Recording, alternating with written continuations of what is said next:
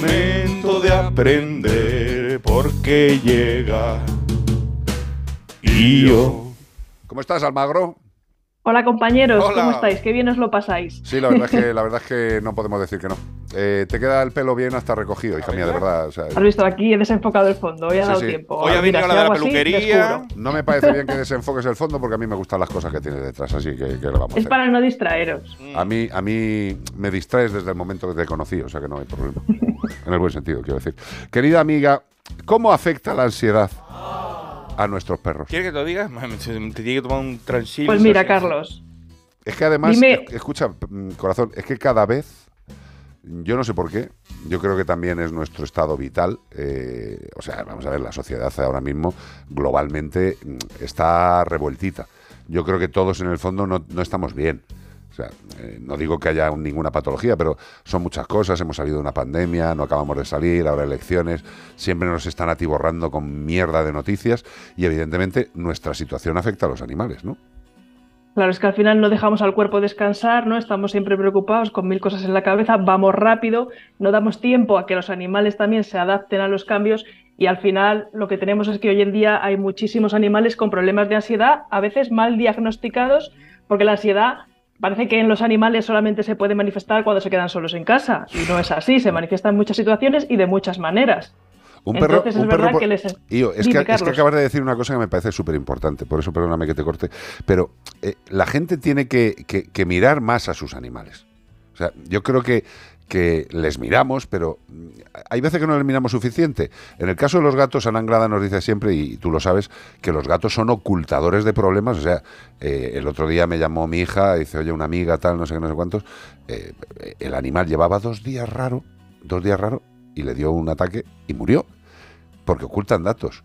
Eh, yo creo que una de las cosas más importantes, Io, es observarles, mirarles, leñe, mirarles, pero mirarles todo el día, porque podremos encontrar comportamientos que tú, que tú puedes eh, comentarle a la gente, porque la ansiedad, como bien dices, no solamente es cuando se quedan solos, carajo.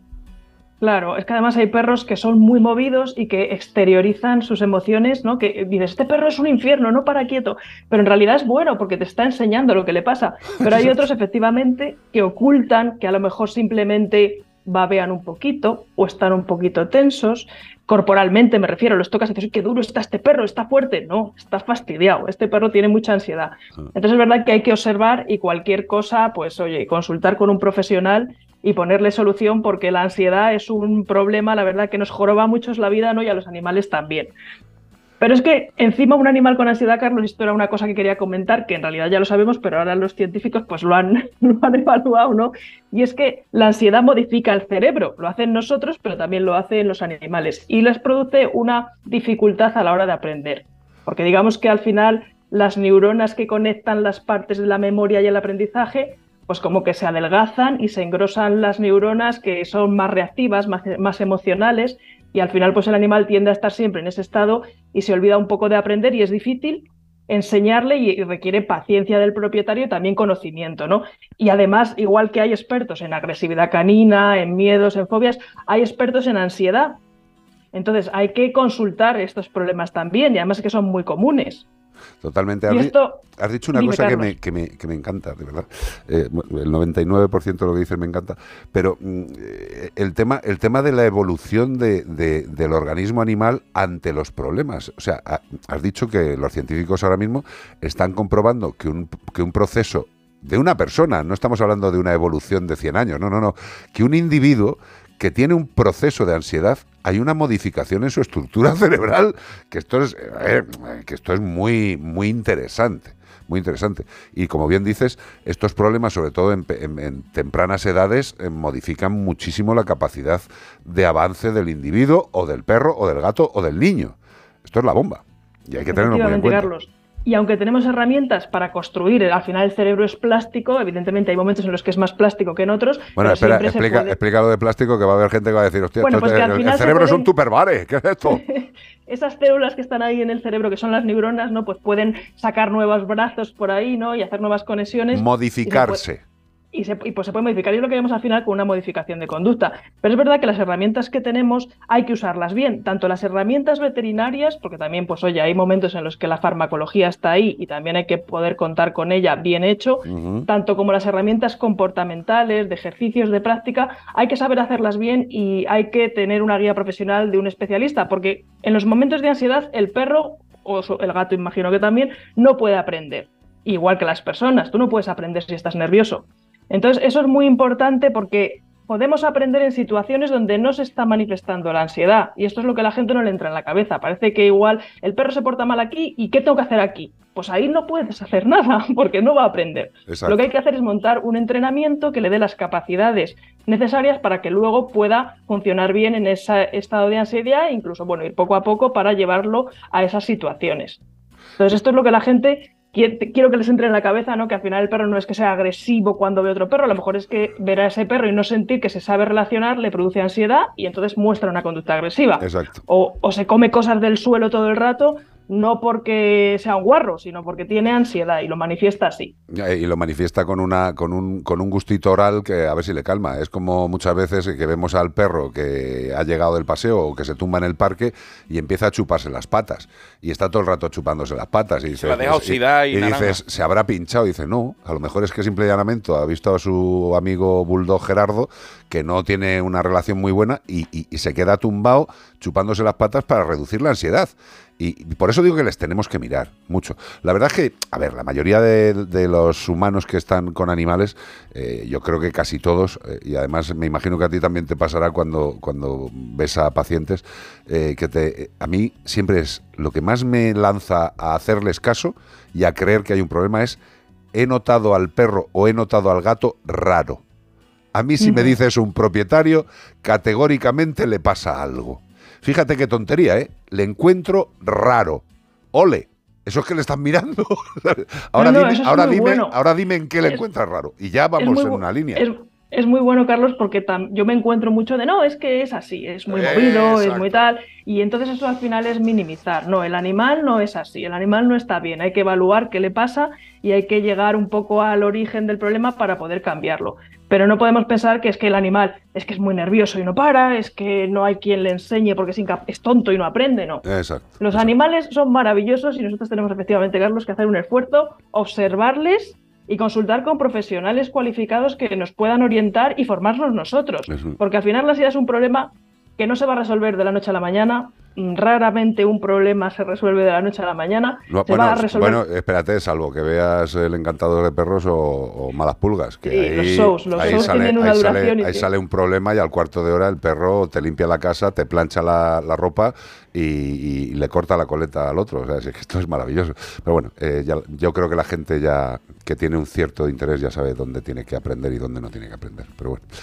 Eh, creo que Beatriz quería decir algo, ha entrado aquí muy, muy animosa. Yo quería contar una anécdota que nos sucedió ayer, que antes hemos contado que estuvimos en casa de unos amigos ayer, pues ah, pasando un ratito, ¿ves? Con el tema de ansiedad, ¿verdad? correcto. Y bueno, estaban allí tres perretes que además son clientes de la clínica, o son pacientes de la clínica, y uno de ellos, pues es un perrito mayor, muy ansioso con la comida. Pues claro, estábamos allí picando cositas y claro, el animal no paraba quieto. ¿Qué pasa? Que la propietaria no había llevado, se hacía la hora de cenar del perro y no había llevado su pienso específico y claro, decía, es que como le dé de, otro, porque Carlos le decía, coge un poquito del, que del que tiene la propietaria de la casa donde estábamos y echarle un poquito del otro perro, que no pasa nada. No, porque ella él toma un pienso X, porque si no luego tiene muchas, las indigestiones muy, o sea, tiene indigestiones, tal.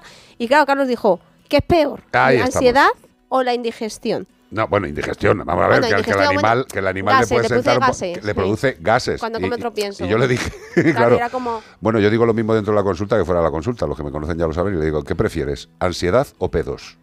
La ansiedad además es mala para el. Claro, vamos a ver. y estáis diciendo una cosa súper importante, y es que a veces la ansiedad puede venir porque por una por un tema orgánico. Totalmente. es una situación que el perro no puede resolver. El perro tiene hambre, no tiene comida y no puede resolverlo. no, no, eh, y, encima, y encima de que tenga hambre, pueda tener ansiedad eh, de la leche, es que mm, está todo el rato oliendo comida y viendo a la gente comer que también lo que, lo que hicimos en ese momento fue apartar la comida del centro. Y ya está. Ese perro, si tiene un estrés manifiesto, porque la gente dice, joder, qué pesado, qué mal educado está el perro, no te líes. El perro en ese momento lo está pasando like de orto. lo está pasando muy mal. Muy mal, está ansioso y, ya entra en una fase como, como de interés compulsivo de tengo que coger algo, tengo que coger algo, tengo... Coño, para el tema, ponle un poquito de comida. Bueno, le pusieron un poco de comida. Estuvo como dos o tres eh, minutos más con una actitud de mirar y de buscar, pero cuando ya el, el alimento que había comido había satisfecho sus presiones digestivas de tengo hambre, se subió al silloncito con su otro amiguete y se quedó sobao. Efectivamente, y además es que esto pasa en los perros que más cuidados están, o perros más bien, mayores, de o cachorritos, que al final toman un pienso de tan buena calidad o una comida tan buena que la digieren muy rápido. Tienen la enfermedad de todo perro que es muerto de hambre, ¿no? Y están sufriendo todo el rato con la comida. El Entonces, perro del afilado. Exacto. Mira, nosotros el tema con los gatos eh, es eso. Es que has dicho, la verdad, a mí me encanta poder hablar con, con expertos y con buena gente. ¿Qué vas a decir? Eh, no, es que, ¿sabes qué pasa? Cuando un alimento es de muy buena calidad, eh, pasa lo que ha dicho Io. Como hablamos lo yo será que los re- Claro, es que, es que los- nuestros gatos que están comiendo yosera, es que eh, es lo que dice ella, dice, "Pa- parece que están todo el día con hambre. No, no están todo el día con hambre. Es que tú has, el animal digiere también el alimento que evidentemente le provoca un vaciado digestivo eh, y le vuelven las presiones Es del hambre. Como, cuando come lechuga y cosas buenas, que se. como que se, se- muy poquito. Que como Exacto, come no engordas. mucha, pero es muy poco. Mira, yo se lo digo siempre a Bea y lo sabes tú y yo. Eh, no- nosotros vamos a Galicia cinco días, comes producto de la tierra, de calidad. Yo me pongo como, como un tonelete de, de ingerir y no engordo ni un kilo. Ni un kilo. ¿Por qué? Porque esos alimentos se digieren estupendamente bien, no son eh, productos eh, de un refinado raro, eh, no tienen cosas raras y evidentemente en los animales pasa lo que está diciendo yo. Comen una buena comida, parece que tienen hambre. ¿Por qué? Porque está sentándoles divinamente y el proceso de hastío, de llenado, de exceso de grasas, de productos no digestibles, La saciedad. pues claro, mantiene al perro saciado. Dices, es como si se hubiera comido siete piedras. Oye, pues mira, una pregunta para ellos así. El perro que tiene mi madre cuando se rompió, esto lo dice Adriana Serrano, se rompió el brazo, el perro que tiene... espérate, La pata. espérate, Espérate, el perro que tiene mi madre, cuando ella se rompió el brazo, la madre, y estaba fastidiada ella, empezó a chupar el suelo. Y cuando se empezó a recuperar, dejó de chupar el suelo. Estrés, ansiedad, Flipa, tío. el Pues, pobrecillo. eh, Flipa. Lo hemos dicho muchas veces, Iván, que al final los perros se relajan mucho pues, por los comportamientos que ellos tienen, ¿no? Una de esas maneras es los lamidos, ¿no? Entonces, pues probablemente sería una manera que encontró el perro un poco de relajarse. Y al final, pues mira, por lo menos encontró una manera y lo sacó fuera, que es lo que decimos siempre, que, que saquen conductas, bueno, el problema es cuando se lo tragan y no hacen nada Que y pasa explotar. desapercibido. ¿No? Puede llegar a explotar si se, se reprimen eso, esas Claro, pueden enfermar. Pueden enfermar igual que nosotros. Al final eso se puede cronificar. Y al final la ansiedad. Bueno, la ansiedad no es buena, pero en realidad el estrés aparece en nuestra vida todo el rato. Sales Sí. a pasear, te cruzas gente desconocida, tienes que entrar aquí, hacer esto. Todo el rato aparece el estrés. Pero si tú gestionas bien ese estrés y resuelves, vuelves a la calma, vuelves a la tra- tranquilidad y tu vida va bien. Si no lo haces, aparece la ansiedad. No resuelvo, no puedo, tal. Y eso le pasa exactamente igual a nuestros perros. Entonces, ¿qué es nuestra labor? ¿Educarles para que sean un robot? No, nuestra labor es educarles para que tengan herramientas para poder desenvolverse en el entorno en el que van a vivir. Y Totalmente. si ya hay Totalmente. algún problema, pues ayudarles a solucionarlo con mucha paciencia, porque los perros con ansiedad son perros generalmente muy sensibles, generalmente que están muy bien cuidados, pero que les cuesta más aprender por estos cambios que aparecen en el cerebro cuando la ansiedad está en nuestra vida. Fíjate, yo, otro ejemplo. Eh, Rocco, el chihuahua, el, el perro de, de mi hija, que ya lo conoce todo el mundo por lo menos de oídas, eh, bueno, pues eh, muchas veces, pues si Celia o Sara tienen algún tipo de rollo de viaje, pues evidentemente, ¿con quién se va a estar mejor? Pues con nosotros. Entonces Rocco se viene a casa y en casa están los cinco gatos. Eh, cada gato de los que tenemos en casa duplica en tamaño a Rocco. O sea, eso es una cuestión física no discutible. Eh, pues esta vez como está más mayor y ha perdido y está perdiendo vista, eh, los dos primeros días en casa no estaba bien. Tenía un rollo de estrés porque no controlaba bien por los laterales. Tú, tú lo sabes que los perros cuando empiezan a perder visión eh, es la periférica la que generalmente pierde más. Bueno, la central, dep- depende de la... Pero periféricamente se les acerca algo por el lateral y se llevan un susto que lo flipas. Bueno, pues estuvo dos días, raro. Pero como tú bien dices, el animal tiene eh, herramientas para saber que ya ha estado ahí, eh, saber cómo comportarse con los gatos, manejar sus miedos, y yo creo que eso es fundamental. Eh, Lo que pasa es que si, si un animal tiene la suerte de tener un humano o una familia de humanos que le miren, va a ser todo mucho más fácil. Eh, si tiene una familia de humanos que no le mira, el perro lo puede pasar francamente mal y empezar a expresar comportamientos que luego llevan al abandono, que eso es lo más triste. ¿eh? Lamentablemente sí. Eso es lo más triste. Por eso insistimos, paciencia, formarse, consultar a los que saben y hacerles caso. Eso también es muy importante. Sí, porque ge- generalmente, y esto lo digo con todo el amor a la gente que va a las clínicas veterinarias, eh, entráis en la clínica con un problema, eh, intentamos poner un nombre al problema, intentamos poner un tratamiento al problema y una pauta Sí. de cómo hacer las cosas. Eh, el, el problema es que la pauta, generalmente, a los cinco pasos de haber salido de la clínica, se les va olvidando. Si nos pasa a nosotros con los, tera- los terapeutas, vamos al terapeuta y te dice, esta es la pauta que usted tiene que seguir. Y tú dices, Y vale, "Pues gracias. mira, me la voy a ir adaptando a mi vida. No, hombre. Dobla el hombre, folio, te lo metes en el bolsillo y no lo vuelve a abrir más. Exacto. Y Almagro, es un placer, corazón, de verdad. Igualmente, compañeros, Beso grandísimo. un abrazo, Adiós. un Adiós. beso. Adiós, adiós.